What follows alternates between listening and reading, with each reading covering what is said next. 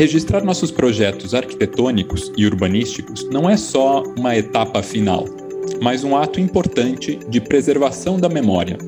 Conservar a cultura de um povo por meio da documentação é um jeito de manter viva a história das pessoas e dos lugares. Qual o papel da fotografia nesse contexto? E das publicações de arquitetura em instituições ligadas à proteção desses patrimônios? Como desenvolver o hábito do registro a importância da documentação da arquitetura para a preservação e difusão, como parte da cultura e da história, é o tema do Betoneira de hoje. Este é o Betoneira, um podcast que mistura um pouco de tudo para falar sobre arquitetura, pessoas e cidades. Eu sou André Scarpa. Eu sou Marcelo Barbosa e juntos conversamos com grandes convidados para saber mais sobre os assuntos da vida urbana. E aí, bora? Este episódio conta com patrocínio cultural do Arquitrends. Ouça o Arquitrends Podcast no Spotify ou no YouTube. Nosso convidado de hoje é o arquiteto Hugo Segawa. Hugo é professor titular da Faculdade de Arquitetura e Urbanismo da Universidade de São Paulo e se dedica à pesquisa de arquitetura brasileira há mais de quatro décadas, tendo o registro fotográfico como uma de suas principais ferramentas. Atuou na revista Projeto entre as décadas de 70 e 90 e colabora com o Docomomo Brasil, direta ou indiretamente, desde sua fundação, em 1992. É também autor dos livros como Arquiteturas no Brasil 1900-1990, Arquitetura Latino-Americana Contemporânea, Prelúdio da Metrópole, Arquitetura e Urbanismo em São Paulo na passagem do século XIX ao XX, Verzanini e Oswaldo Arthur Bratic, entre outros. Hugo, seja muito bem-vindo à Betoneira. Obrigado. Muito bem-vindo, Hugo. Hugo, acho que a gente podia começar, né? Falamos de fotografia. Acho que a gente podia começar falando, por exemplo, hoje fotografar um projeto finalizado né, é quase mandatório para os escritórios de arquitetura. Né? Terminou o projeto, é fotografar, ir atrás das publicações e tudo mais. E há muitos fotógrafos né, fazendo esse tipo de registro. Estamos aqui, eu também, inclusive, Ana Mello está aqui com a gente também, sempre no, no Betoneira. E, mas antigamente a gente sabe que isso era mais raro, né? Tanto que a gente vê escritórios mais velha guarda assim que não tinham tanto o hábito do, do registro. Você foi um precursor, podemos falar assim, em documentar a arquitetura brasileira. Como que começou esse seu interesse por fotografia e especificamente por fotografia de arquitetura? Eu, bom, eu comecei a fotografar por volta de 76, 77, quando eu estava entrando na escola, né? Uhum. E já havia uma certa curiosidade sobre, enfim, conhecer, visitar obras, bom, aquelas obras canônicas, né? Então, entre as primeiras obras que tive a curiosidade de fotografar ainda estudante é o Ministério da Educação e Saúde, Pedregulho, Gavi, enfim, esses clássicos, né? É, isso também é, me interessava por fotografia e, em especial, fotografia de arquitetura, ao ponto de, naquela ocasião, já eu ter conseguido uma, uma objetiva é, com correção de perspectiva. Ah, que demais. Isso, assim, bom, enfim, já tinha, olhava, prestava atenção no registro fotográfico, como a gente presta atenção, enfim, como pesquisador, ou futuro pesquisador, né, evidentemente a gente fazia escola e fazia de tudo, né, desde comunicação visual, fazia, trabalhava em escritório de arquitetura, desenhava para os outros, e, enfim. Mas então foi algo que vem uh, de se observar revistas de arquitetura, sobretudo as estrangeiras, é, que era óbvio que havia alguma diferença na maneira de olhar essa arquitetura. Mas uma coisa é a documentação, como você, André, comentou, né, que uhum. os escritórios uh, terminam, enfim, termina a obra, tem que documentar. Uh, mas talvez a minha curiosidade fosse um pouco mais distinta, porque, bom, talvez uma tendência já para essa questão da pesquisa e da reflexão sobre a arquitetura. Uhum. Então, ademais de fotografar a obra pronta, efetivamente, eu acho que havia alguma coisa de pensar a obra como processo. É claro que eu não, eu não teorizava dessa forma. Hoje eu estou dizendo isso para vocês, talvez uma visão retrospectiva. Uhum. isso vem, esse trabalho, esse, essa atenção de fotografar, de subir nos prédios vizinhos. Eu, tinha, eu tinha uma, uma 20 milímetros, né? com 20 é. milímetros no tempo da analógica, né? Sim, então sim. eu tinha cachorro de subir no prédio que ficava na esquina do Ministério da Educação e fotografar com uma correção de perspectiva maravilhosa. Ah, que massa. É, então, eu ABI também, mas aí eu tinha essa, essa PC. Eu acho que isso foi uma questão de educação do olhar. Uhum. E a documentação como um instrumento de eh, sensibilidade, de percepção. Uhum. Isto é, é, você não vai ficar o tempo. Você conhece o edifício, o espaço urbano, é, mas você não vai ficar o tempo todo lá. Então, você fotografa esses lugares, essa arquitetura, de um jeito que registre algo que te chamou a atenção. Sim. As relações que ela estabelece com o entorno. Isso, assim, coisas do gênero. Bom, a gente fotografa o, o edifício como objeto. Mas uhum. às vezes eu tinha assim, o que, que do edifício você enxergava para fora? Sim. Então, bom, isso é muito típico em fotografar arquitetura, uh, vamos dizer, religiosa barroca é, barroca, maneira de dizer, do século XVIII, XIX. Uma coisa é você olhar para o adro, para a fachada do edifício. Outra Sim. coisa é, da porta da igreja, o que você, se enxerga? Fogo, foi Para fora. Ah, então, isso é a percepção de ambiente. Agora, isso é uma maneira de registrar, na medida que, seguramente, ainda naquela época, a gente tinha um, uma vaga esperança de poder desenhar essas coisas, né? Ficar Sim. lá e desenhando. Mas, obviamente, como eu sou uh, ninfodescendente, vocês sabem que os ninfodescendentes são. A fotografia fala mais alto. É, não, é, fala mais rápido. Você, chega lá, tira a foto e ponto. Você registrou de um jeito ou de outro. É, por que você fotografou daquele ângulo? Depois, de repente, você até pode refletir melhor. Mas uhum. você tira a foto, que é diferente quando uhum. você vê numa revista de arquitetura e vê uma foto, né, feita por um, um grande fotógrafo, uh, porque está documentando, eu diria, do ponto de vista do autor do projeto. Sim. Ele tem que registrar uma imagem que, no mínimo, agrade ao autor do projeto. Pois. Uh, obviamente eu não fazia isso, né? obviamente eu fazia algo que me interessasse do ponto de vista de percepção e análise do espaço, da arquitetura. Uhum. Então, certamente haverá ambos detalhes uh, pormenores né, que eu tenha tirado, uh, que não tem nada a ver com fotografia de arquitetura, mas tem algo a ver com, sei lá, sistemas construtivos, detalhes, encaixes, uh, ambiente urbano, uh, uhum. paisagismo, né? às vezes aquela foto de um monte de árvore na frente do prédio. Não, é, cara, eu estou tirando as árvores, não o prédio.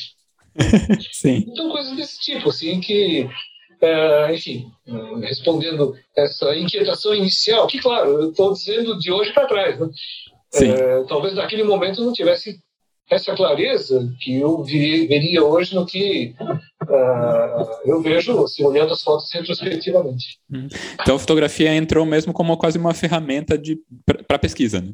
Era uma ferramenta de pesquisa. É, sim, de percepção. Eu acho que o arquiteto podia fazer desenhos, pegar um carnê, como, como o Le Corbusier fazia, e uh, fazer suas anotações. Né?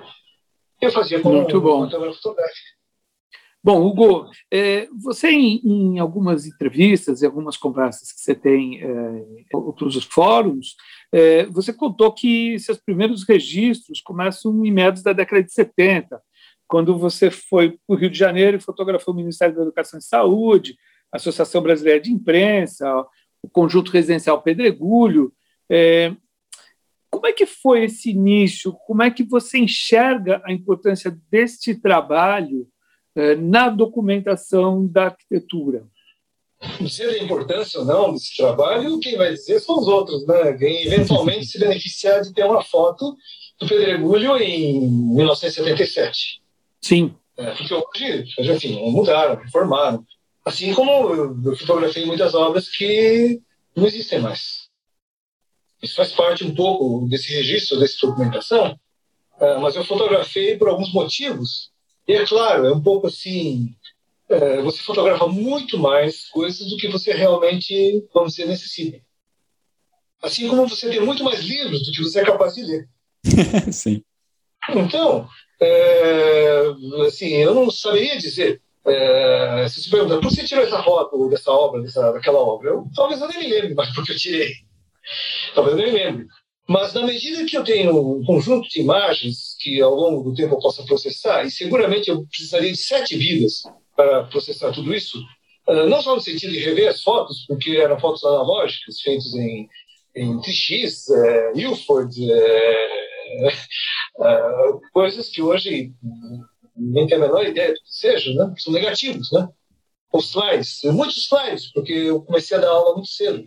Assim, mais ou menos recém-formado, comecei a dar aula. E como é que você ia falar de alguns edifícios com que reprodução, né? É, hoje é muito fácil, põe um PowerPoint. Né? Naquela época era um retroprojetor horroroso e coisas do gênero. Então tinha o famoso projetor, o Actagraphic, o, o da Kodak. Então eu fazia também fotos para dar aula. Sim. É, então parte poder ter um poder ter um registro documental para alimentar suas aulas. Isso, eu poderia fotografar os livros, né? Mas na medida que eu poderia estar, enfim, conhecer, visitar essas obras, eu preferia tirar essas fotos. E de novo naquele sentido de que você tira as imagens, as fotos de certos ângulos uh, por algum motivo. Uhum. Uh, se você reproduz uma foto do, do Brasil Builds, do, do Killer Smith, ele tirou aquelas fotos com um ângulo, uma visão, dentro de uma ideia de documentação que ele tinha. Uh, eu, eu, fotografaria coisas que ele fotografou e fiz isso de outros ângulos, de outras posições, uh, para eventualmente dar uma aula sobre aquele projeto. Então, é uma compreensão, o ângulo, a imagem, e sim, aí eu, eu posso dizer assim, que um Brice Soleil está errado, porque naquela fachada nunca bate sol, porque eu vi que eu calculo a trajetória solar nunca bate sol. E claro, eu vou fotografar uma fachada 24 horas sombreada, dia e noite, porque não precisa de brisa. É, bom, isso, isso, é um exemplo dessa situação, é, de que a, fotografia é, te ajuda a pensar é, também a solução, a implantação e isso, por isso não é só uma documentação, é uma análise do objeto Sim. registrado através da fotografia. Muito bom. E, e, curiosidade, aqui curiosidade, estamos entre fotógrafos. Qual era a sua câmera do coração nessa época? Aquela câmera que você adorava? Eu tinha uma Nikon, eu tinha uma Nikon F3. Sei. E PC uh, Perspective Correction, de 35mm, uh, que me roubaram no Peru. Eita! Me roubaram no Peru. Então, depois, depois de um certo esforço, eu, a Nikon tinha uma câmera 24mm. Uhum. E, então, a 24mm ela cria um pouco de, uma distorção um pouco mais forte, né? Mas isso tudo depende da forma como você enquadra, olha, se afasta, se aproxima, né? E eu tinha ousadia de. Uh, ousadia não, eu digo hoje ousadia, né? eu tinha uma 20 milímetros, né? Que uh, é uma, gera uma grande distorção, né? Você está numa sala, assim, sei lá, no seu escritório, né? Parece que o seu escritório tem 20 metros né, de profundidade, você uhum. 20 milímetros. Né? mas eu tinha um certo cuidado para evitar esse efeito, muito mais no sentido de uh, preservar a legibilidade é, claro que assumindo. É, tem um episódio muito curioso que eu tive quando, quando eu tive contato com o Yukio Futagawa. É, Uau! É, na, casa de, na casa de vidro. Né? Eu, eu, estava, eu estava com o professor Mark Tribe, de Berkeley, né? e aí visitando, fui, fui visitar a casa de vidro e, por acaso, estava lá Nelson Com. Nelson Com. O Futagawa pai, né? É, pai, isso, pai, o pai e o filho. Isso, os dois estavam lá. E, enfim, é, só tem estrangeiro, né? Mark Stride, Futagawa, uhum. etc. Para contar para o pessoal nosso aqui do, do Betoneiro, o Isso. Futagawa é o editor e fotógrafo da revista GA, né? Da, da revista é, japonesa de arquitetura, e hoje é o Fantástica filho que, revista. Que continua mantendo o legado aí, também fotógrafo, né? Também viaja, viaja bastante para o é. Brasil, continuam interessados no Brasil e na arquitetura aqui. Muito bom. E o Yukio Futagawa, pai, né? ele uhum. conheceu toda essa tropa, né? Le Corbusier, Wright, Gropius, é, tudo ao vivo, pessoalmente. então era, já era um monumento naquele momento, pessoal. Né? E eu vi que ele estava ele tava com uma Hasselblad, é, uma Hasselblad, fotografando o interior da casa. Eu fiquei Sim. observando, né? E ele estava fotografando com uma 80 milímetros. É. Uh, para quem, enfim, traduzindo, né? Uh, 80 milímetros para racelular equivale a 50 milímetros uh, em 35 milímetros. Uhum. Uh, Ou seja, estava então, fechadinho o ângulo. É, como se fosse uma lente normal, chamada lente normal. Hoje não existe esse, essa noção de lente normal nas câmeras. Existe, mas um, as digitais estão variando. Eu reparei que estava usando uma lente normal, que obviamente não, não dava ângulo de abertura. Aí Sim, eu, eu ousei fazer uma pergunta a ele, né? Disse, olha, por que você não está usando uma, uma, uma, uma, lente normal para tirar esse interior, né? E respondeu uma coisa assim, olha, para fotografia de arquitetura é muito importante não distorcer. Sim. Se eu colocasse uma lente grande angular, ia distorcer. Então, por isso que eu estou usando uma normal. Boa. Já deu uma, uma aulinha ali muito. Pois é, daí que eu comecei a maneirar um pouco o uso de 20 milímetros, né? Ainda que 24 milímetros, você. Não, eu, não se usa muito 20 milímetros angulares, porque realmente distorce, uhum. isso é óbvio, né? Mas isso são, são lições, né? De um Sim. super fotógrafo é, que fazia questão de que a foto correspondesse a uma certa percepção daquele ambiente, mesmo no interior, uhum. que ele respeitava. Uh, isso que o arquiteto fazia. Ele, o arquiteto fez aquele ambiente daquele jeito. Sim. Então, o fotógrafo, uh, qual a liberdade do fotógrafo tem para alterar, vamos dizer, a dimensão, a profundidade daquela sala em função uhum. de um, claro, de tentar abranger mais informação, né? Mais informação, mas uh, informação que depois vem errada, exato. Exato. Uh, claro, fotografia bidimensional, não, tem, não adianta, não vamos ficar filosofando de que, que uma foto vai representar o espaço. Exatamente, é. Mas o Futagawa, pelo menos ao, ao, ao operar uh, com um bidimensional, ele respeitava, procurava respeitar essa, essa questão da profundidade. Sim. Então, eu, assim, eu acho que se usa uma grande angular em situações absolutamente excepcionais. Não, e a gente está falando de escolher o que mostrar, Hugo, mas daí, cê, e você falou, né, da, que você fotografou muitas coisas que, que já não estão aí. E hum. realmente, tipo, é, eu tenho aqui, tá, tá, comigo aqui, um dos livros que eu comprei dos, é, de, de arquitetura era o Oswaldo Arthur Bratica. Eu fui conhecer hum. muito mais a obra do Bratica pe, pelo, pelo seu livro. Tem uma casa lindíssima em Ubatuba, que hoje já, já virou pizzaria, já virou boate, já virou de tudo, e hoje já nem sei como é que tá. E eu ia te perguntar isso, tipo, você, é, quais que, que obras que você acha que você fotografou, que você lembra, que você tem pena de não estarem mais aí? E se tem alguma coisa que você não conseguiu fotografar, que você tem pena de não ter conseguido registrar e que já também não está mais? Bom, essa última é fácil, quase tudo que foi bonito. Não, mas uh, na obra que fotografei, e eu lamento que não tenha fotografado mais e melhor, uh, essa casa uh, eu visitei quando uh, quem me recebeu foi a moradora, a filha do uhum. dono. E, e, assim, circunstancialmente. Desculpa, chame-chame. Casa chame-chame. Chame-chame. É, circunstancialmente, Uh, talvez eu seja uma das poucas pessoas que tenha entrado naquela casa e que tenha fotografado. Nossa. Tem fotos externas, né? é o que os, todos os livros da, da, da Nina trazem. Né? Então, uhum. umas três ou quatro que, que estão aí nos livros são as fotos minhas. Sim. Porque eu entrei, tirei fotos do, do, do terraço em cima. Uh, e aí sim, o que eu lamento. Eu devia ter fotografado muito mais aquilo lá. É. muito mais. Então eu tenho quatro, cinco fotos Olha. Cinco, não, quatro fotos. E nem muito boas, né? Mas se embora hoje com Lightroom, acho que até dá para melhorar um pouco.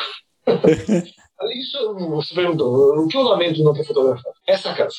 Essa casa, sim. Essa casa, talvez aqui eu mais lamente que eu não, que eu não tenha feito um registro melhor.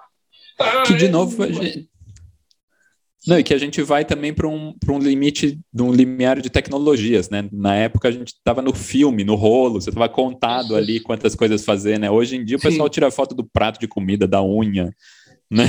É, Hoje em dia do digital fez as pessoas terem, apesar de muito criar muito mais coisa que talvez até não importe, né? Mas realmente te dá uma liberdade muito maior para esses registros. Sem dúvida. Até porque mas há um, há um certo. Não é um limite, vai. certo cuidado, porque fotografar interior de casa é entrar na intimidade das pessoas. Sim. Então, às vezes a gente precisa ter um certo, uma certa parcimônia, né? Claro. É, estamos invadindo a casa, né? Num certo sentido, né? E Exato. Fotografar é registrar uma intimidade que, enfim, Falando de fotografia de registro, o que, que você acredita? Né, a gente falou no comecinho do programa sobre, sobre a, os escritórios lá atrás não terem, não terem tanto essa criação dos registros, dos acervos, é, cuidar dessa documentação né, que, que se produzia. Acho que entra no ritmo do escritório, a produção terminou, a obra sai, o cara já falando, já feito, vem o próximo, né, não entra. É, e isso acaba sendo um super problema para os pesquisadores. Né? Você, você acha que ainda existe essa, essa resistência? Como que você acha que isso funciona no, nos escritórios? Olha, nesse passado, uh, quando você fala dos escritórios antigos, né, eu diria que isso era um fenômeno muito brasileiro. Sim. De escritórios de grande porte, né, que o problema uhum. não era exatamente falta de dinheiro, mas era falta de consciência uh, do que é o registro do seu trabalho. Uhum. Então, havia escritórios grandes, né, uh, que, bom, quando eu estava trabalhando na revista Projeto, né, uhum. a gente pedia as fotos, obviamente, plantas, as coisas todas, né, e os escritórios mandavam fotos de para os estagiários, mandavam um estagiário do escritório tirar uma foto, né? Aquela foto Sim. contra a luz, aquela foto assim, infernal, né? Toda distorcida. Não que tivesse precisava ter uma PC, mas é. um fotógrafo razoável dava conta né, disso, Sim. profissional, né? Mas manda é... lá o que tá fácil e... Isso, mais barato, com uma câmera qualquer. Então a revista Projeto sofria muito com isso. Muito. Pois. A revista começou uh, preto e branco, né? Isso uhum. disfarçava um pouco improvisação. Mas depois, quando virou cor, né, isso ficou um grande problema. Uh, e a diferença entre esses, olha, assim, entre os escritórios brasileiros, é, talvez, talvez não, um exemplo é o Rino Leve. Rino Leve, Rino Leve. Ele tinha lá no escritório, bom, eu conheci só o escritório quando era 9 de julho, quando enfim, então, o Robertão. O Paulo Bruno? O Paulo Bruno e o. Uh, o doutor Fran. Isso, Fran. Uh, eles tinham uma salinha uh, que estava tudo guardadinho. As fotos, negativos. E mandava fotografar, mandava fotógrafo grande fotografar. Mandava fotografar. O, o Rino uh, pegava uhum. os, os, chamava os fotógrafos porque o Rino tinha uma, um cuidado de uh, registrar e publicar arquivos, os projetos. E publicava então, internacional, né? Sim, o Rino Leve, eh, nesse período, dos anos 50, 40, né, 60, né, enfim, a fase uh, que viveu. E ele, pessoalmente, isso que me conta Paulo Bruno, obviamente, né, uhum. que ele, pessoalmente, se encarregava de entrar em contato com as revistas e arquitetura Olha. aqui e fora uh, e mandava material impecável. Né? Fotografias branco e preto, que, existia na época, o memorial e tudo mais. Né? E, claro, 20 anos depois, né, é, a prática era essa: os escritórios mandavam foto, uh, memorial, desenho, as coisas todas, mas umas fotos horrorosas. e aí, assim, a gente, uh, comparação, a gente publicava na revista Projeto uh, uh, estrangeiro, obviamente. Uhum. Então, numa ocasião, eu vou contar esse detalhe, isso foi, acho que foi nos anos 80, quase 90. Uhum. O, foi o Kisho Kurokawa. Eu acho que era uhum. japonês metabolista. Uhum. Então, a gente mandou uma, uma, uma carta, né? É, porque não existia e-mail, não existia nada disso que hoje é só. A gente mandava uma carta que levava uma, uma ou dez dias para chegar no Japão. E se ele respondesse, a gente mandou uma carta assim, arriscando, arriscando no seguinte sentido. Pô, imagina se o Kisho Kurokawa, né? Uh, será que ele vai responder para uma revista brasileira que talvez ele nem conheça, né? Seguramente não conhecia, claro, né? Gente arriscou, vamos ver, né? De repente ele até responde, né? Sim. Para nossa surpresa, depois de, sei lá, um mês, eu tenho que levar a carta para ir voltar, né? E, claro, eles responderem, né? Veio um pacotinho bonito, né? Pacotinho bonito, né? E eu acho que a Ruth estava nessa, também nessa. A Ruth Ver Design. Ruth Ver Design, isso. Exato. Então, é claro, chega primeiro o Vicente, que é o editor, né? Vicente Vicembar. Vicembar. E ele chegou para a gente assim: olha, olha o que, que o Corocawa mandou, né? Sim. E aí era um pacotinho assim, impecável, né? Como aqueles embrulhos japoneses, esse presente. uh, com um jogo de fotos em branco e preto. Sim. Um jogo de fotos em cores, ampliações, né? Um jogo Olha, tinha as Uau, opções. Completo. É, é 35 milímetros, 6 por 9 né? E uma cartinha, né? Essa cartinha era, era demais. Assim, hum. uh, assim, resumindo, eu dizia, tipo, olha, é uma, uma grande honra, né? Imagina, o Brocal, sei lá, é, ou Relações Públicas.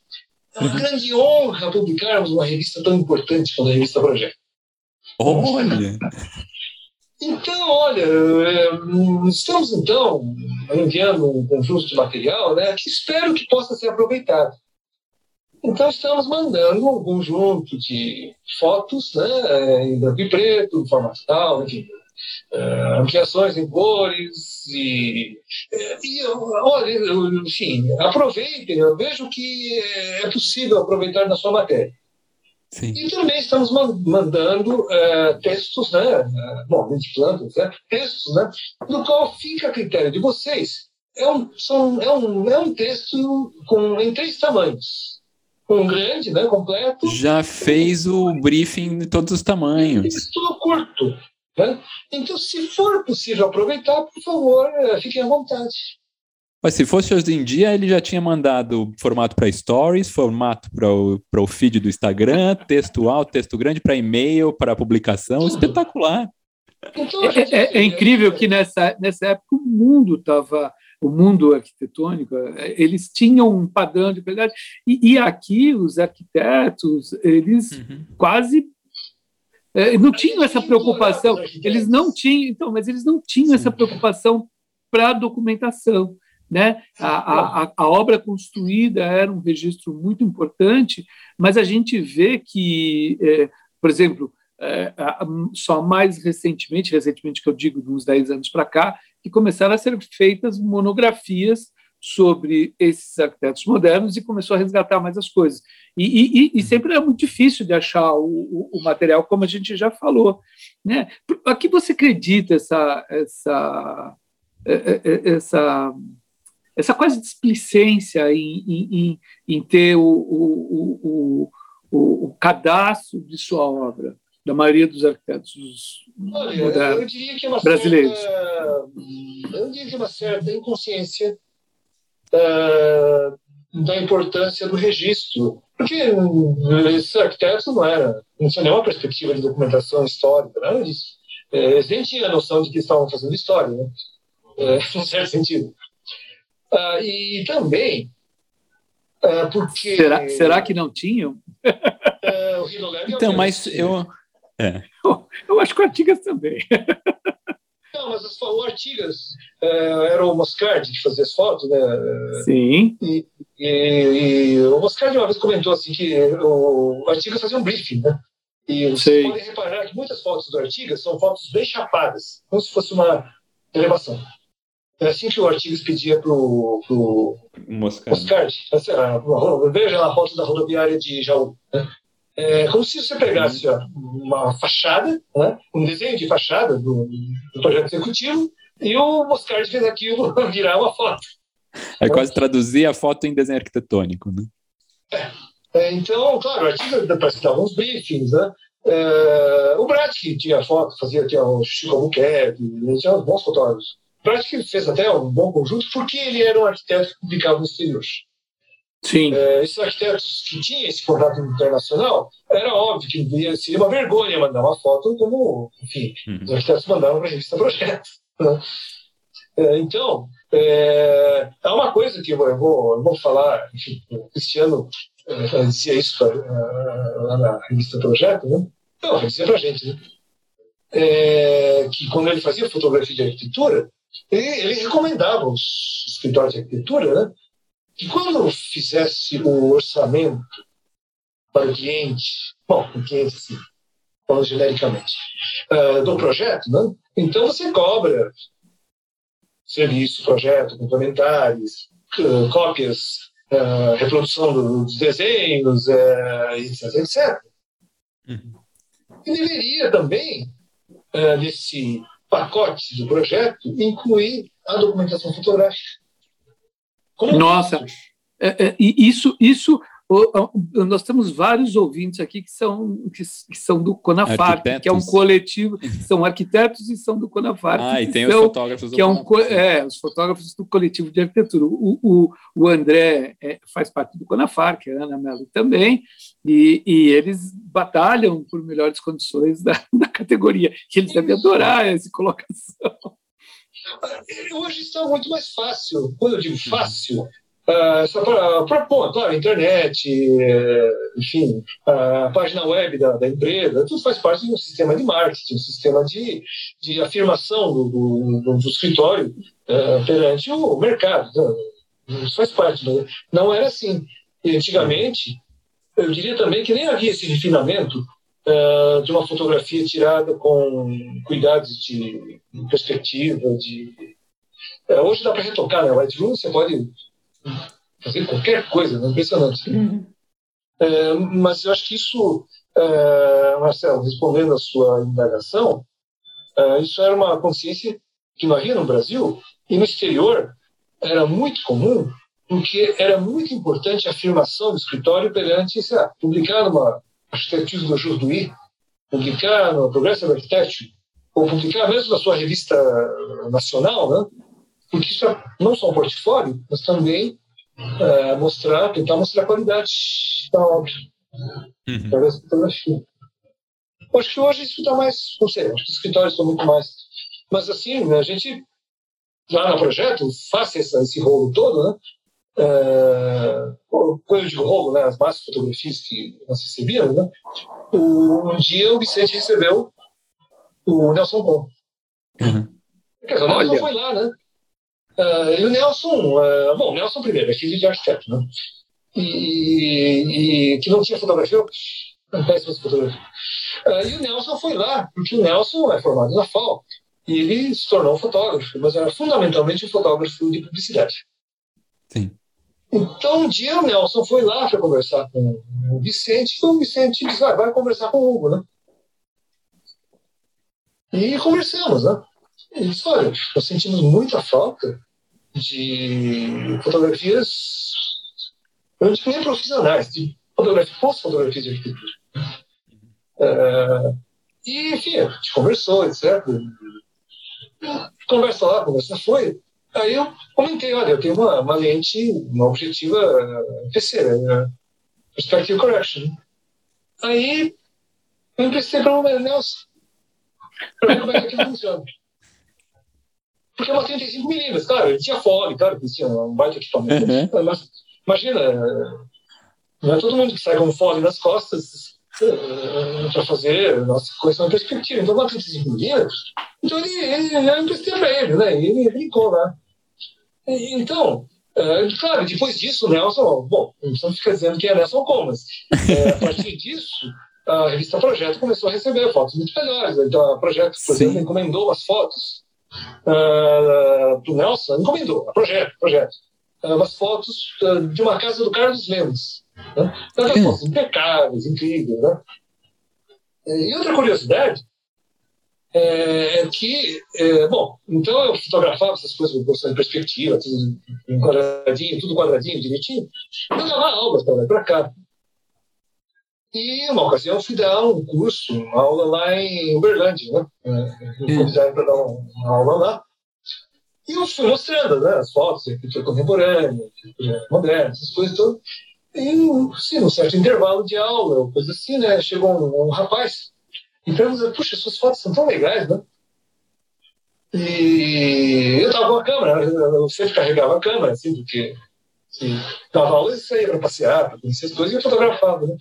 Então eu estava bacana, olha, não, isso, esse, esse, isso, essa geometria, essas coisas todas é porque existe uma lente, tal. Eu explicando e eu mostrei a lente pro, pro, pro rapaz, né?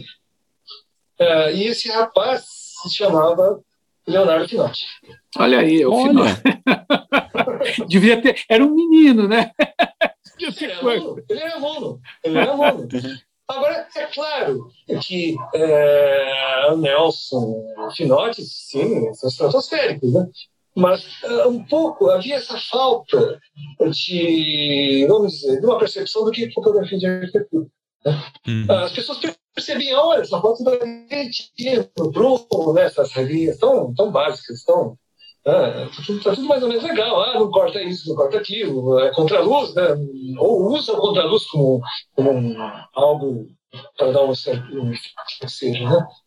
Mas então, felizmente hoje, assim, na FAO, em vários lugares, né, existem estudantes de arquitetura uh, que já partem de um patamar assim.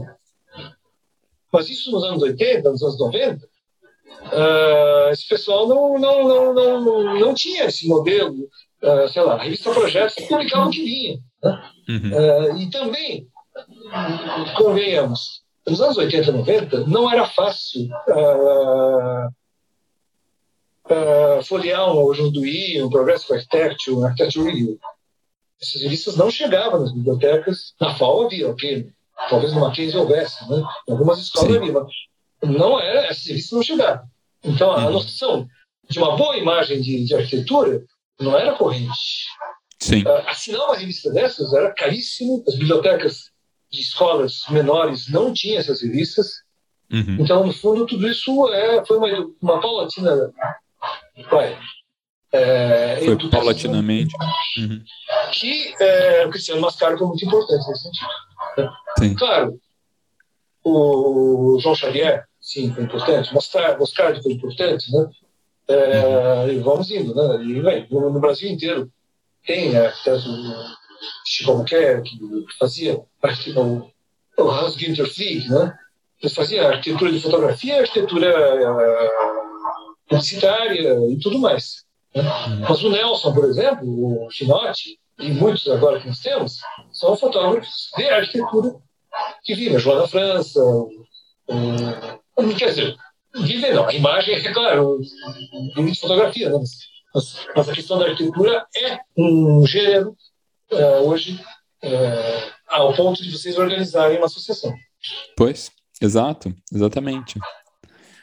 E, e Hugo, no, eh, você estava falando do, do, você falando do trabalho da, na revista Projeto. Você começa na Projeto na década de 70 e fica lá até meados dos anos 90. E 94. você disse que 94 anos. Você disse que te, não teria feito muito das coisas que você fez se não fosse por causa da projeto. Ia perguntar para você, ia pedir para você contar um pouquinho para a gente da importância dessas publicações especializadas em, em arquitetura, né? é, quais são essas coisas também e dessa passagem, algumas coisas bacanas que você fez por lá. Olha, eu acho que é, eu não sou um fotógrafo de arquitetura. Eu sou um fotógrafo, é, sou, vamos dizer, alguém que usa a fotografia como instrumento de ensino, de pesquisa, de reflexão crítica. Né? Então, é, as, as minhas fotos, é, que tem uma certa realidade agora, né? coisas que foram, não existem mais, é, essas fotos eu guardo para mim, eu não vendo, eu não, eu não faz tempo até eu, é, o Nelson ficou bravo comigo, né?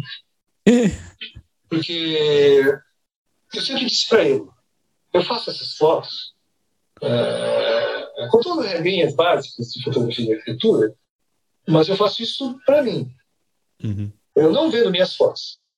Se alguém quiser comprar alguma foto minha, eu vou dizer, vai, vai contratar Nelson Pom, vai contratar o André, vai contratar a Ana.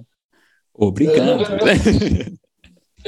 um dia, um dia, uh, era para fazer um livro sobre Lúcio Costa, hum. e eu tinha, eu tinha, o único tinha as fotos das casas do Amazonas, né? Sim. E o Nelson ligou, ligou para mim, escuta, olha, eu estou fazendo um livro, né? São duas fotos assim, que você tem, né? Eu disse, olha, Nelson, eu disse para a editora, uh, diga que eu, o que eu recomendei é a editora te contrata para ir fazer aquelas fotos. Eles precisam. É, é para isso. Eu acho que se a editora precisa de uma foto, precisava das fotos da Cartucho Costa, manda fotógrafo lá. Obviamente não foi. No final das contas, depois o Nelson ficou bravo, disse, ah, tá bom. E aí eu cedi, vendi as fotos. Né? Mas eu, eu não vou concorrer com fotógrafos profissionais, porque eu não vivo de fotografia nesse sentido, de que é, as fotografias são, para mim, é um instrumento. Como, Sim, é para a tua pesquisa, a fotografia, né? É para a tua pesquisa. Exato. E, e, para refletir sobre isso. Então, uh, o André perguntou aí em relação à revista Projeto, que episódios isso permitiu? Claro que uh, foi uma experiência extraordinária, porque o Vicente, assim, eu, a Ruth, a Cília uh, Santos, né, que também participou da redação, de certa época, o Guilherme Massa Dourado, né, é, estabeleciam umas pautas especiais, e, enfim, então vamos fazer essas pautas, né? Então, assim, olha, tem uma pauta que é, é o Lúcio Costa fez três casas no Amazonas. Ah, então vinha da revista essa, essa pauta, de sair do. Que legal! Sim, sim, sim. Né? Aí lá, o Lúcio Costa fez do, aquelas duas casas no Rio de Janeiro. Né? Do, uhum. do, do, do Vivier, né? Da Vivier Bain. Do Edgar, sim. É, que a gente fez. A, a gente fez o. Obrigado por ter fornecido a foto do, isso, da isso, casa para o episódio do, do Gregório. Eu vi. Não, isso partiu de nós. Porque a diferença da redação da revista Projeto é que os, vamos dizer, os guest, os guest ou ghost editors, porque nós, como arquitetos, não poderíamos aparecer como editores, porque Sim. isso é atribuição exclusiva de jornalista. jornalista. Então, os ghost editors, que era eu, a Ruth, e alguns convidados, às vezes nós convidávamos, né? É, que faziam essas pautas, e a gente dizia: olha, tem uma casa de Costa tem três casas ali, são os né? O Lúcio fez mais duas casas no, no Rio. E, e, a gente, nós tínhamos nossos olheiros né? pelo, pelo uhum. Brasil. Né? Então, o Maia era um olheiro. O Reveco, né, de Minas, era um olheiro nosso. Né? Geraldo, Geraldo Gomes da Silva, na Recife, era um olheiro. O que, que era o olheiro? Olheiro, uh, em todos os estados, as cidades, eram pessoas que diziam, olha... Alertavam para o fato. Não sei quem fez. No... Uhum. Exato. Ah, vai inaugurar uma obra tal, né? É o Celiano Portão, nosso olheiro no Amazonas. Isso. E, e, além de ser olheiro, além de ser seu olheiro, você registrou muita coisa dele, né? Sim. Então, assim, essa, muitas vezes essas pautas corriam uh, por conta desses olheiros ou das dicas que nós recebíamos e, e a gente ia atrás. Uhum. Ou a gente às vezes pedia, encomendava um artigo ou para o fotógrafo local, né, uh, para fazer isso. É, mas esse Lúcio Costa, obviamente, eu queria fazer. o doutor Lúcio, né? O doutor Lúcio, né? O, é, o doutor Lúcio, a gente chama de doutor Lúcio. Todo mundo é. chama doutor Lúcio. Né? doutor Lúcio. E, aí eu fui fazer. Aí eu fui fazer, então, mas aí que tá, essa é uma grande aventura, né? Assim, quando você diz que, que, o que a revista trouxe para mim, ou pelo menos, e eu trouxe a revista também, né? Acho que é uma coisa recíproca, né? Então, é, eu fui para Manaus ah, porque para ir para a Barreirinha, só pegar um barco e navegar um meio dia ou quase um dia inteiro. Uh, e aí foi a primeira vez que conheci quem me recebeu lá, Severino Porto. Olha. Eu fui conhecer a obra dele, óbvio. Sim. Fui, ele me levou para conhecer as obras de Manaus, pelo menos, né? E, e aí e, é, foi legal, assim, de, bom, você está indo lá, né, lá na casa do Tiago, né? Então, ele me emprestou uma rede e me passou umas maçãs. Eu falei, ah, tá bom. É, ó, você vai precisar disso. Por quê? Porque esses barcos que navegam pelo Amazonas, são aqueles barcos como tipo batomushi, né? Assim, se a gente organizar a coisa. Batomushi é aqueles barquinhos com varandas em volta, né? Então, essa navegação pode levar dias. Então, ele me emprestou a rede. Para que, o que você faz lá? Você escolhe um lugar legal, é, não fica muito na frente, porque bate muito vento e fica frio, né? Fica num lugar que não bate muito vento e pendura a sua rede. E aquele é o seu lugar, durante toda a viagem. Olha, já tenho toda a dica. Ah, e assim, por que me deu maçãs?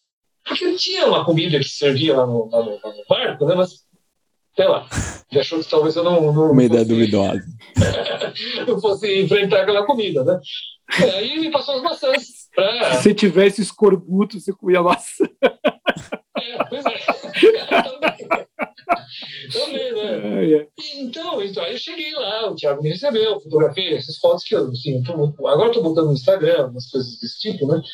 Mas eu fiz essas fotos, são as únicas. É, eu sei que havia algum. O Thiago me comentou que os fotógrafos, o fotógrafo da França, né, tinha passado lá para fazer fotos para o Instituto Jutuí. Mas isso nunca foi publicado. Então tem as fotos do Thiago e as fotos minhas. E, e, e é muito legal. E é muito legal esse, esse teu depoimento, Hugo, porque você foi um dos precursores, claro, movido pela revista da Projeto, da, mas você foi um dos é. precursores para o romper o eixo Rio-São Paulo do registro fotográfico. Você foi ver a obra do Severiano Mário Porto, você foi ver a casa do Dr. Lúcio lá na Amazônia, você foi ver a obra do, do, do, do Oswaldo Brat, que é a Serra do Navio, você foi, você foi para o Nordeste profundo, você comentou tudo antes de todo mundo, cara. Isso é muito importante. E foi importante ter rompido essa coisa do Rio-São Paulo, porque sempre era por aqui que rolava a coisa, né? É, isso se deve ao Vicente Kissenbach. Legal. Vicente, Ele deve ficar muito emocionado de, de, de, você falar. Não, é, é culpa dele. É culpa dele. É, esse, esse, esse, mapeamento do Brasil é culpa dele. Porque é, era muito claro para ele ele é um jornalista de formação, né? É, mas amigo, parente de arquiteto, né? E ele começou a editar, enfim, para essas relações, o Boletim Arquiteto, o sindicato, e daí que ele foi para a revista Projeto. Bom, eu acho que valeria a pena uma bela conversa com o Vicente, porque eu acho que a Projeto é um, eu acho, independente de ter trabalhado com ele, é um marco importante é, na arquitetura brasileira. É, mas, Não, e um bastião que continua, né? Que continua firme. Sim, ali, sim. Né, com toda a perda que a gente tem tido de publicações, o projeto é, continua forte. É, há, há uma diferença fundamental uh, que o Vicente percebeu esse sudestismo falar de Rio e São Paulo. Uhum. E ele foi muito criticado por isso, muito. Claro, por gente de São Paulo, né? A gente publica coisas horríveis de outros lugares. Hum. Então, não é que Severiano Porto não fosse um arquiteto muito bem quisto em São Paulo, em, outros, em outras praças. Hein? Severiano Porto é estranho. Né? É, é um tipo estranho. Né? Uh, então, uh, nós fizemos um número, enfim, ele conseguiu um patrocínio da, de uma empresa para fazer um. E foi, resultou no livro Arquiteturas no Brasil, anos 80. Uhum. E era um livro, assim, vamos dizer, hoje, podemos dizer, conceitualmente muito básico. Fazer um mapeamento por regiões. Né? Norte, Nordeste, Centro-Oeste, Sudeste e Sul.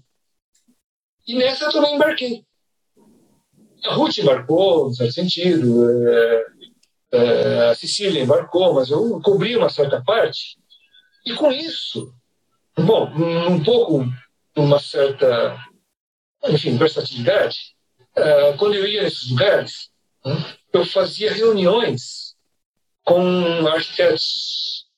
Então, eu tenho uma, uma mesa redonda com arquitetos em Goiânia, uma mesa uhum. redonda com arquitetos uh, de Belém do Pará. Uhum. E isso dava um panorama, quando digo panorama, tá? para entender um passado que nós não, não tínhamos. O que era arquitetura no, no Amazonas? Em 1988, quando esse livro saiu, o Amazonas era Zona Franca, morreu. Uhum. Uh, então, uh, isso se deve ao Vicente Vicembar. É ele que pensou, concebeu de fazer uma revista nacional, com todas as críticas que ele recebeu aqui, vamos dizer, no plano doméstico, né? Não fosse uhum. ele, nós não teríamos esse panorama é, do Sul, né? mesmo o Sul, né? Paraná para baixo, era um, era um mistério. Né? Então, assim, há coisas incríveis. estou agora orientando uma tese, né? do, sobre Rubens Meister, que é um arquiteto, um pioneiro moderno de Curitiba, Uhum. é, cuja primeira entrevista foi feita pela Cultivar Design, uma revista Olha. de arquitetura. Maravilha. Grande Ruth. Ela tem, ela tem uma outra metade da história que é muito importante. Assim, não estou contando a minha metade porque, enfim, só temos uma hora, que seja, né? Mas eu acho que o Vicente, a Ruth tem muito a contar desses mapeamentos. E, é claro, um outro mapeamento que a Ruth pode contar até melhor, embora eu tenha participado, do mapeamento latino-americano. Latino-americanos, sem dúvida. Eu, eu ia, eu ia eu ia comentar coisas isso. da América Latina. Daí um, um dos livros, né? Ah, enfim, que a Mariana comentou, né, ou mencionou, decorre das minhas andanças pela América Latina, de ter conhecido esses arquitetos todos, de ter conversado com esses arquitetos, porque, no fundo, a gente era meio jornalista também. Sim. É, jornalista de sentido. É, a gente ia conversava, gravava conversas, né? E aí, aí, tá, aí tem outro lado do, do, do, do enfim, isso é a perspectiva em documentação, né? Falando um pouquinho de, de documentação, Hum. é, é, e a gente documentação, documentação da arquitetura, a gente vê um pouco do Comomo, né? Que é uma organização não governamental que, que já existe há 30 anos aqui no Brasil, né? Está presente em 69 países do mundo e, e, e você faz parte muito presente da, da, da, do Comomo aqui aqui no, no Brasil, né? Então eu queria que você falasse um pouquinho da, da tua colaboração no Docomomo e, e, e a importância do trabalho deles no resgate eh, da, da, da arquitetura recente e moderna do mundo e, no caso, no Brasil. Bom, eu vou dar uma interpretação minha, porque isso não está escrito em lugar algum. O Docomomo surgiu na Holanda, é, no final da década de 80, é, como uma reação ao pós-moderno. É, a década de 80 era a década, foi a década do pós-moderno, né, vamos dizer, onde floresceu, se discutiu mais, né, se teorizou mais. Então, não era bem um país chegado ao pós-moderno, embora, claro, houvesse. Então, surgiu lá é, professores em Eindhoven, né, que é a cidade da Philips, né, dois professores de lá, é, propuseram criar este documentação e conservação da arquitetura do movimento moderno. E, ah, enfim, encolher essas circunstâncias, né, a professora Ana Beatriz Galvão, né, que hoje está aqui em São Paulo, mas ela era professora da Federal da Bahia, né, teve esse contato e, e, aí, essa rede estava começando a se espalhar na Europa. Né? E ela teve esse contato e, na ocasião, ela, bom, ela voltou ao Brasil, né? E ela me telefonou, dizendo: Olha, eu tive um contato com o pessoal lá, do comum, arquitetura moderna, preservação, né? É, já que o pós-moderno está enterrando o moderno, então vamos preservar, né? É, chegou a vez do moderno ser preservado. Considerando que em 87 que a Brasília foi considerada patrimônio da humanidade. Então, estava assim, é, é, essa coisa excepcional, né? É, a Unesco reconhecer uma cidade que na ocasião não tinha nem 50 anos de idade como patrimônio da humanidade. Então as coisas estavam rolando, rolando, né? E Brasília é a primeira obra moderna, bom, urbanística, mas vamos dizer, moderna, reconhecida pela Unesco como patrimônio da humanidade dentro da Convenção da Unesco. Uhum. Então isso fazia sentido. Olha, a primeira obra moderna reconhecida é brasileira. Então, é, então a Ana, a Ana Beatriz Galvão, ela é fundadora, junto com um grupo de professoras, uh, professores da, da Federal da Bahia. Mas ela, enfim, entrou em contato comigo, conversamos, trocamos ideia. E, bom, encurtando a, ideia, encurtando a história, o Docomuno surgiu na Bahia, depois é, ela se virou uma, uma ONG. E eu participei, então, desde esse início, né? É, e num certo momento eu fui presidente, não é presidente, fui coordenador do Docomuno Brasil de 2002 a 2007. Foi quando nós expandimos uh, esse interesse, uh, sobretudo porque uh, no Brasil os programas de mestrado e doutorado estavam se consolidando pelo país. Então a arquitetura moderna era um tema importante, né? a descoberta, em certo sentido. Né? Sim. Então, com o crescimento das pós-graduações, é essa, vamos dizer, quase o surgimento de um, objeto de discussão e preservação, porque até esse momento, uh, preservar moderno, nem no sonho, nem sonho de ninguém. Moderno era preservar coisas ecléticas, coisas do barroco, coisas antigas.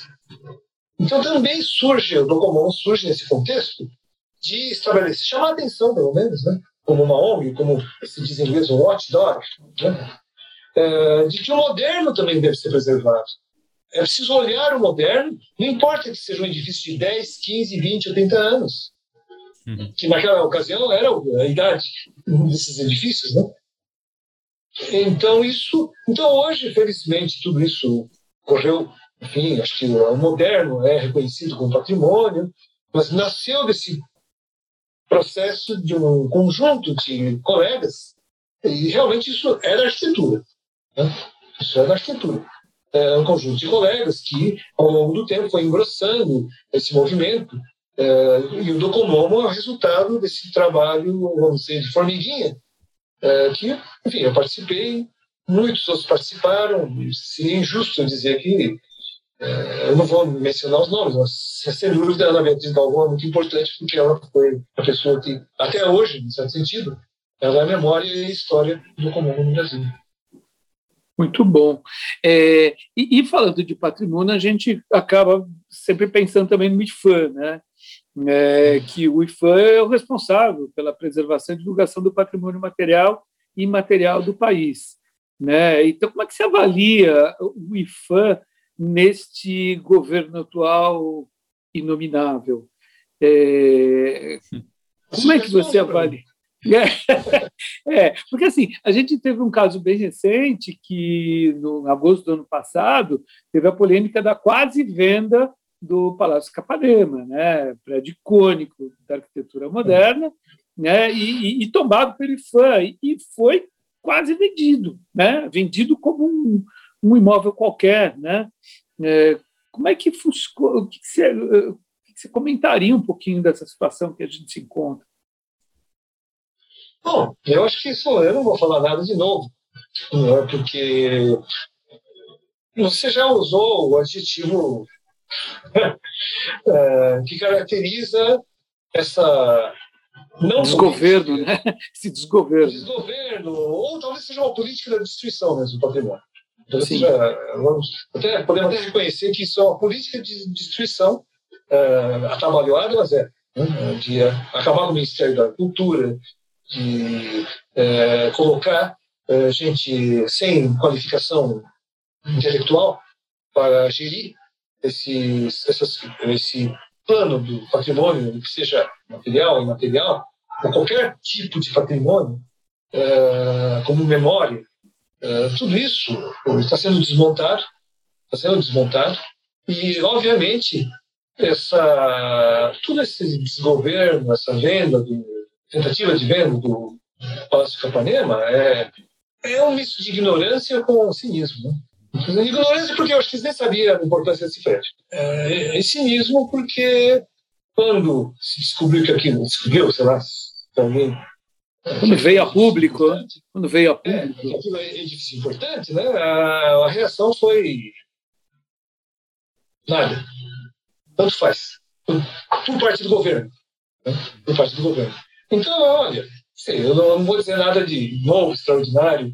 Uh, o adjetivo que você usou já. já define é, bem, né? Já define bem. É, é e, e, e, o problema, e o problema é que eh, vamos demorar um tempo ainda para resgatar tudo que já tinha sido. Eh, afinal, é, é, eu acho que eu vou passar essa bola para o André, mas a, a, gente perdeu nesse, nesse inteirinho desse governo acervos importantes.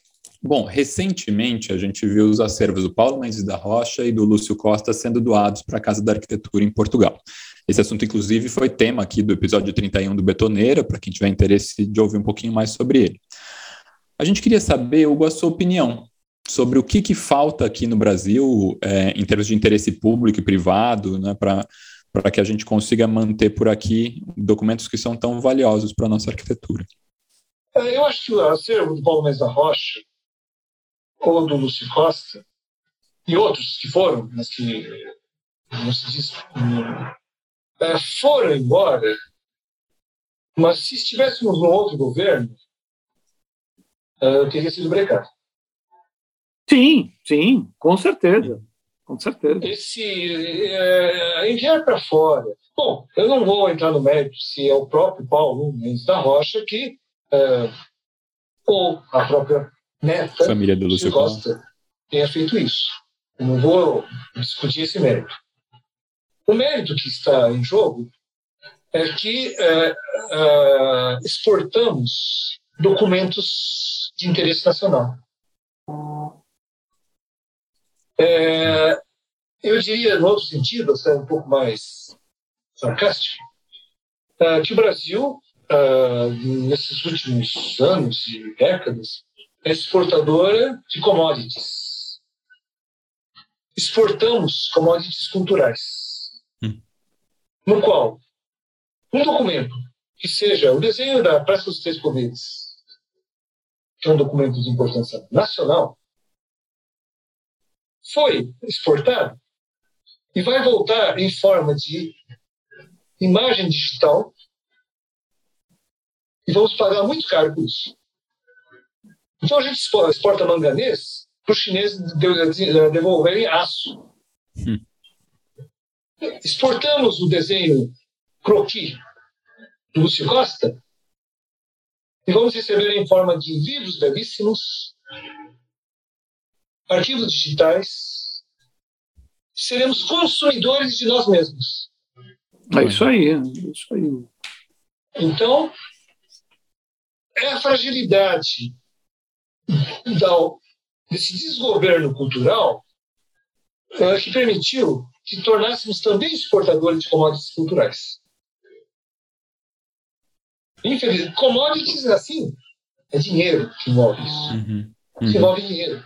O Brasil não ganhou um tostão com essa brincadeira. E quem receber vai lucrar tubos em cima disso. Hoje, se quiséssemos publicar um livro sobre Lúcio Costa, nós vamos ter que pagar tubos de dinheiro para ter a reprodução desses, desse material. Hugo, com mais de quatro décadas de carreira, a gente imagina que você tem um acervo gigantesco de imagens, né? Tipo, documentos, gravações, textos. Daí eu te perguntar, quais itens você considera os mais preciosos no seu acervo pessoal de documentação de arquitetura brasileira mesmo? Bem, eu acho que não, não consideraria essa documentação como um colecionismo. Eu não, não coleciono documentos. Né? Então, o documento ela só faz sentido se você consegue interpretá-lo. Então, é possível que muita coisa que eu tenho aqui, é, que não é essa quantidade de tantos que você está tenha, né? Não é tudo isso. Muito do que eu possa ter guardado não faz sentido para as outras pessoas. Sim. Isso, uh, se você tem um documento, se tira foto de um jeito, você guarda uma gravação, né? Bom, talvez vocês, todo mundo possa entender qual a importância da gravação de uma entrevista do, do, do, do. Né? Uhum. É, mas nem todas as fotos serão assim, né? É, eu acho que o, o, documento tem um sentido se alguém sabe dar um sentido a ele. Sim. Então, é, aí a diferença entre o colecionismo. Né? Vamos dizer que o colecionador coleciona é, tampinha de garrafa, é, coleciona garrafas de Coca-Cola, o que quer que seja, por um hobby, né? No qual... Hoje em dia está muito na moda colecionar armas, né? Tem gente que fala que é colecionador de armas. pois é, então, porque para esse pessoal essa arma faz sentido, né? É, opa, é muito. complicado, né? Faz sentido. Então, uh, que seja assim, eu, eu, eu, não, eu não vejo, assim, sei lá, se, se eu estivesse escrevendo um, um, artigo, uma pesquisa, né, com um colega ou com colegas, com um grupo, né, uh, certos documentos fariam sentido para esse coletivo. Esse coletivo, eu digo, esses colegas, né, que estão uh, manejando este objeto, que pode ser uma coleção de fotos, uma coleção de, de, de, enfim, qualquer coisa que possa gerar conhecimento. No fundo, isso é o sentido do documento. Você interpreta o documento, ou considera o documento como algo que possa constituir coisas que façam um sentido mais coletivo, social. É, então, o colecionismo é diferente. Isso faz sentido para mim, pessoalmente.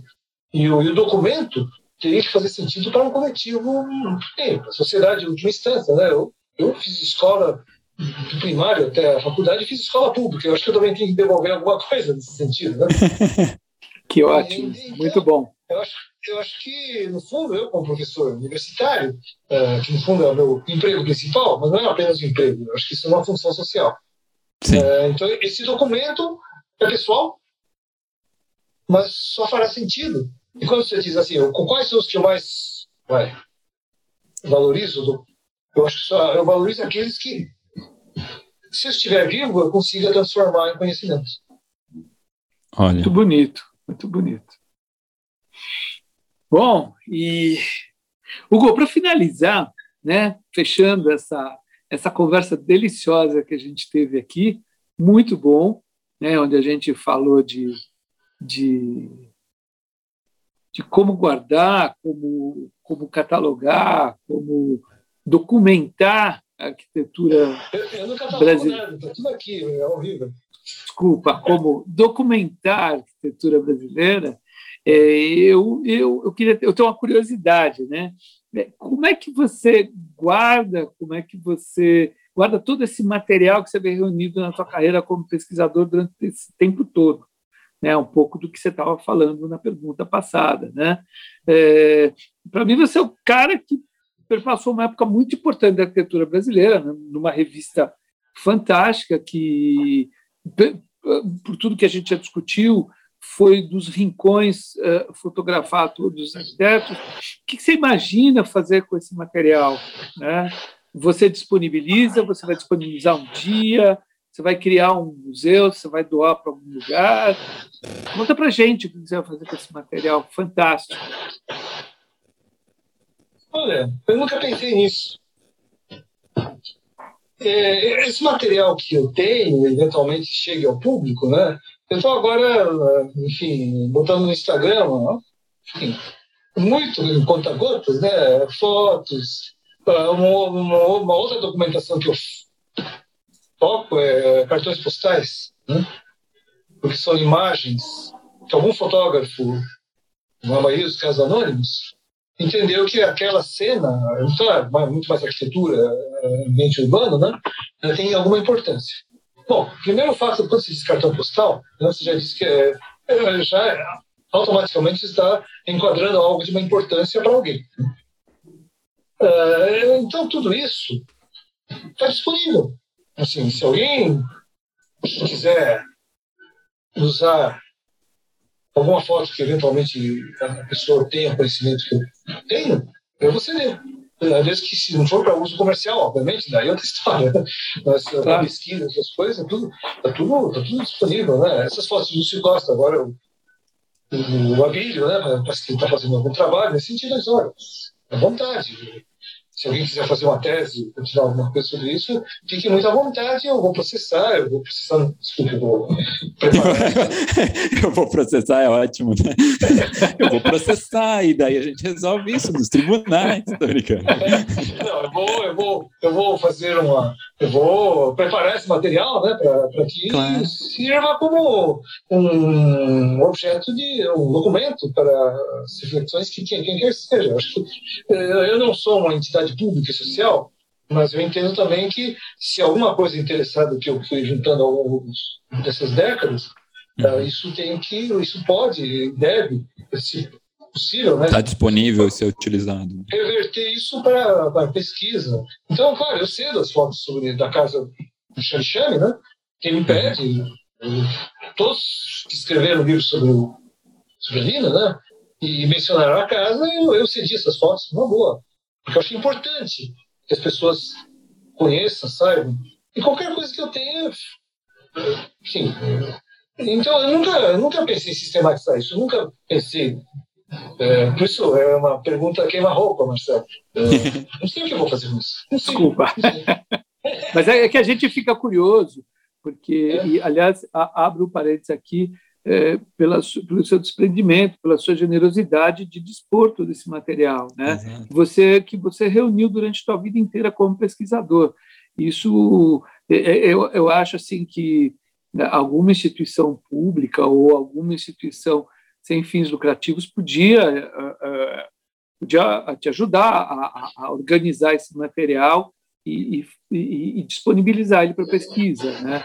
E, então eu acho, desculpa ter sido queima-roupa, mas é uma curiosidade que a gente tem, porque esse material é fantástico, é maravilhoso. Você tem gravações do Dr. Lúcio, você conversou com o Severino Mário Porto, você conversou, você tem coisas, gravações do Oswaldo Bratic, você tem, você tem uma, uma, uma parte de pesquisa. Eu, eu eu uh, usei gravações suas e, e, material que você tinha quando eu fiz o trabalho do REP. Todo pesquisador é, é, acaba encontrando guarida no teu material de pesquisa, né? E é muito legal isso. É muito legal. Olha, sabe de onde vem isso? Ou pelo menos assim, pensamento, né? É, era estudante de arquitetura, inclusive numa dessas ocasiões que eu estava fotografando no Ministério, essas coisas, eu conheci um professor lá na Biblioteca Nacional, um professor, por um acaso, na sessão de obras raras, né? na Biblioteca Nacional, né? Uh, e eu fui lá, eu estava fazendo uma pesquisa, assim, começando a fazer pesquisa, uma disciplina optativa da FAO, da Aracia Amaral. É, pesquisa em arte. Né?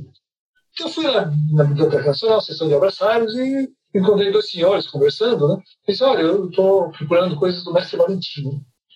Eu conheci, então, por acaso, o professor Donato Melo Júnior. Ele era professor, e também foi por acaso encontrado lá, professor da Universidade Federal do Rio de Janeiro, né? ele era arquiteto, e tinha trabalhado com o Jorge Moreira. Né? Nossa, Jorge Moreira. Então, então, depois, assim, ao longo dos, dos tempos, né, fui, quando eu ia a Rio, eu, eu ia conversar com ele. Assim, também, num certo momento, assim, quando eu ia Rio, eu ia conversar com o Silvio Costa. Enfim, são coisas que a gente acaba criando, um, não um vínculo, mas assim uma relação, né? Sim. E um dia, assim, conversando com, com o Donato, né? É, é, o Donato Melo Júnior é um professor, bom, seja falecido, a quem eu faço uma dedicatória entre uh, as pessoas que eu dedico o meu livro Arquitetura no Brasil, 1990. E e o Donato, um dia assim, conversando com ele, escutava, olha, eu estou muito chateado, porque eu fiz um trabalho sobre, sobre um artista, né? E eu, eu não sei se ele cedeu o manuscrito, né? E o, e o, e o fulano me roubou e publicou esse, esse texto. Né? E aí, assim, aquela reação mais imediata, não, por quê? Reclamava, entra com processo, né? É uma coisa do gênero. E aí ele disse assim, muito candidamente, muito candidamente, olha, não, não sei, acho que não. Porque eu sou professor. E se eu escrever aquilo, ela tem que circular. Ele estava renunciando à autoria, em certo sentido, mas na compreensão que ele, como professor, escreveu aquilo para produzir conhecimento. Ele não estava reivindicando a autoria. Ele estava nem reivindicando as ideias. Mas simplesmente dizendo, olha, eu sou professor. E, então eu acho que isso deve circular. Tipo, quanto mais essa informação reverberar, é, é o, o, o gol está aí, né? Exatamente. Então, esse desprendimento do ponto de vista assim, de autoria, de autoria intelectual, né? Convenhamos, né? Sim. Que é uma Sim. coisa preciosíssima. Né? E aí, sim, cara, para mim, tanto faz. Assim, no final, não, não, claro que não falou isso. Mas no final, ele estava dizendo: olha, se isso circular, eu acho que já estou satisfeito. É melhor. Sim, o conhecimento fiquei, passou. Né? É, eu fiquei muito impressionado com isso que ele disse. Fiquei, a gente acha, pô, entra com o processo, vai reclamar, coisa, né? E ele, assim, muito candidamente, disse: olha, eu acho que não vou fazer isso, não, porque. Eu aprendi com ele, nesse, nesse episódio, é, de que as ideias uh, podem virar commodities. Uhum. Mas como professor, nós temos uma certa obrigação com a sociedade. Concordo então, plenamente. Você fala coisas em sala de aula é, que talvez sejam coisas assim, incrivelmente novas, inéditas, fantásticas. Mas é, não sei se vai morrer nas quatro paredes da sala ou algum aluno vai pescar aquilo e desenvolver. E levar, né? E, e levar para frente. frente. E, de, de, fato, você não sei se vocês assim recordam dos seus professores de primeira vez. Sim. Sim, claro. Ensinou você a escrever. Então, muitas vezes, se não fosse esse professor, essa professora, que talvez nem lembre o nome. Opa, tia Claudinha. Mas são esse conjunto de professores que fizeram a sua cabeça. É e se não fosse eles, então você não teria chegado onde você chegou. Sim. Então, o professor universitário também tem isso. É, e eu acho que a documentação, tudo isso que a gente recolhe, no final das contas, é uma coisa passageira. Nós vamos embora. Se a ideia ficou, se a ideia ajudou a desenvolver alguma coisa, então esse é o valor da pesquisa, da documentação e do, do trabalho intelectual, que o arquiteto é intelectual. O arquiteto deixa obras de arquitetura que nos faz pensar, que nos faz felizes ou tristes, ou, enfim, interfere no nosso dia a dia, interfere nas nossas sensações. E, e eu não faço difíceis, mas eu escrevo e fotografo. Então, o que eu deixo? É um pouco desse raciocínio que eu nunca pensei em fazer um museu, uma fundação, um, Sim. um mundo para mim. Ao contrário. Eu penso sempre no Donato quando ele diz, ah, tanto faz. Desde que a ideia circula, tá bom. Nossa, que, que, lindo isso. Que lindo isso. Muito bom, muito bom ouvir isso. Essa, essa generosidade que se coloca como professor, eu acho que ela é, um, é, um, é uma mensagem muito, muito importante para nós. Te agradeço muito essa nossa conversa, Hugo, foi deliciosa. É, a gente conversou bastante e eu acho que ela foi muito proveitosa. Foi muito proveitosa. É, eu acho que esse registro que a gente fez aqui nesse Betoneira ele é muito importante. Muito obrigado de você ter dado esse depoimento. Muito obrigado mesmo. Nossa, exato. Brigadíssimo pela presença Imagina, aqui. Marcelo, Brigadíssimo. André, Mariana, essa turma aí da Betoneira, muito obrigado. Espero que essa, essa, essa essa composição aí deu uma boa mistura aí. Não, já, nossa! É, assim, você, é, você acrescentou ainda mais coisas, tipo, ao, ao que a gente quer, quer falar aqui, assim, foi, foi muito, muito, é, é muito feliz ouvir isso, tudo que você falou, inclusive porque é, mesmo a gente falou muito de pesquisa e tudo mais, mas mesmo na, no, no desenvolver da profissão né, de arquiteto, eu pego, eu vou começar uma casa, eu pego o livro do Oswaldo Bratic aqui, vou olhar a casa beira-mar de Ubatuba, sabe? E, e, e, isso, isso virou uma coisa assim, quase. Tem coisas aqui que se você não tivesse ido lá, fotografado, reunido isso, talvez eu tivesse um processo diferente hoje, sabe? Então é realmente isso que você falou. É, quanto mais a informação reverbera, quanto uh, são coisas que às vezes mesmo como professor né ou como uh, falar uma às vezes é uma coisa que você falou que toca de uma maneira que vai que vai modificar as pessoas. Você falou de mostrar né a, a lente pro pro Nelson Com e, e o Nelson é outra pessoa fantástica assim que sempre que tem possibilidade passa para frente muita informação. Então acho que reverbera daí também sabe essas essas atitudes. Acho que quanto mais a gente for assim mesmo, mais força a gente tem para lutar por, por coisas melhores e, e por preservar o que a gente tem aí. A gente fala de cultura arquitetônica, é, mas além da cultura arquitetônica, nós temos que formar essa cultura. Exato. E formar essa cultura implica né, nessa, nesse diálogo né, que nós estamos tendo aqui, a mesma conversa de bar, eu acho incrível. Assim, eu acho que a professora Mônica, a Mônica Junqueira Camargo, né? Ela, uhum. ela, ela, a aula juntos, né? E ela dizia assim: olha, o melhor da. a gente dá aula assim, quatro horas, né? Tem um intervalo. Né? Olha, o melhor da aula uh, não é a aula propriamente dita. É na hora do café, quando os alunos começam a discutir entre si o que, o que foi falado. Olha, que legal. Mas é. Mas é isso. É, Grande Moniquinha, fazer... né? Grande Moniquinha. É, Moniquinha, exatamente. Se a gente conseguir fazer com que os alunos, é, que o que a gente falou em sala de aula, né? É, seja motivo de alguma conversa no café, no intervalo, né? É, olha, eu muito feliz que, André, você, sei lá, lendo o livro do Bratic, né? É, seja útil, seja que você veja isso. Outro dia, lá no, lá no teve aquele evento do Lúcio Costa, né, lá na escola da cidade, né? Sim, sim. E o nossa, o do UNA, o, o Fernando, o Fernando. Viegas, Fernando Viegas. Né? Uhum. Eu mostrei umas fotos lá da, da casa do Lúcio Costa e, e, e, da terceira casa, né, que eu não vi ela pronta, né, mas eu fotografei ela em construção. Né? E eu fiz uma, uma imagem em que está a casa, o esqueleto da casa no fundo, Sim. o mestre de obras, carpinteiro, segurando na frente da, da casa a, a maquete que ele fez da casinha para ele poder ah. construir. Uhum. Uh, então, aí depois o Fernando vem dizer, olha, eu me lembro de cada página desse, desse, desse, desse, desse, dessa matéria, desse artigo, né?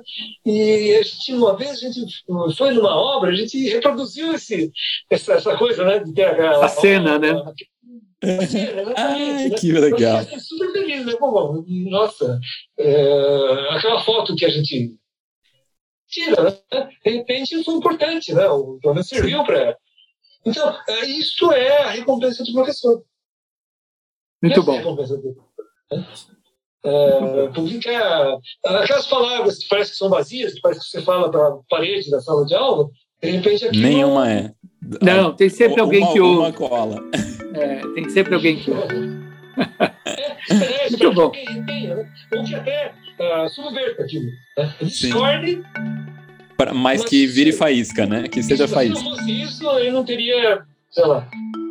Não, te, não começava. Exato. Ok, muito Nossa, bom. Obrigadíssimo. Muito obrigado. Muito obrigado mesmo, Gol. Este episódio contou com roteiro e direção de Mariana Conte, colaboração e fotografia de Ana Melo, edição e finalização de José Barrichello. Tema de abertura por Mário Capi. Identidade visual por Flora Canal. Quer continuar essa conversa? Assine nossa newsletter no link do nosso perfil no Instagram, betoneirapodcast, onde você também pode mandar suas sugestões do que misturar mais no traço dessa massa.